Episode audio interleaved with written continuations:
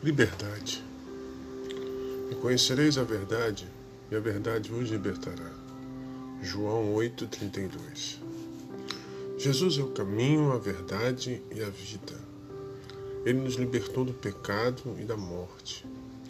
Jesus pagou um alto preço com seu próprio sangue derramado lá na cruz. E o que temos feito com nossa liberdade?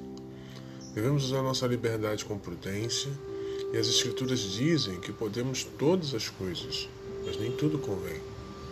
Então vamos usar a liberdade para ajudar outros cativos em pecado e em ideias falsas sobre Deus. Vamos usar a liberdade do Espírito para sermos transformados como Cristo. Vamos usar a nossa liberdade para celebrar e adorar a Deus. Vamos orar?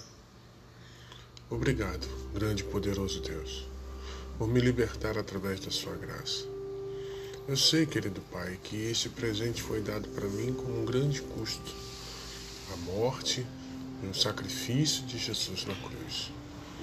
Então, usa-me, Senhor, para abençoar outras pessoas que ainda não acharam sua liberdade em Jesus. Eu oro em nome de Cristo.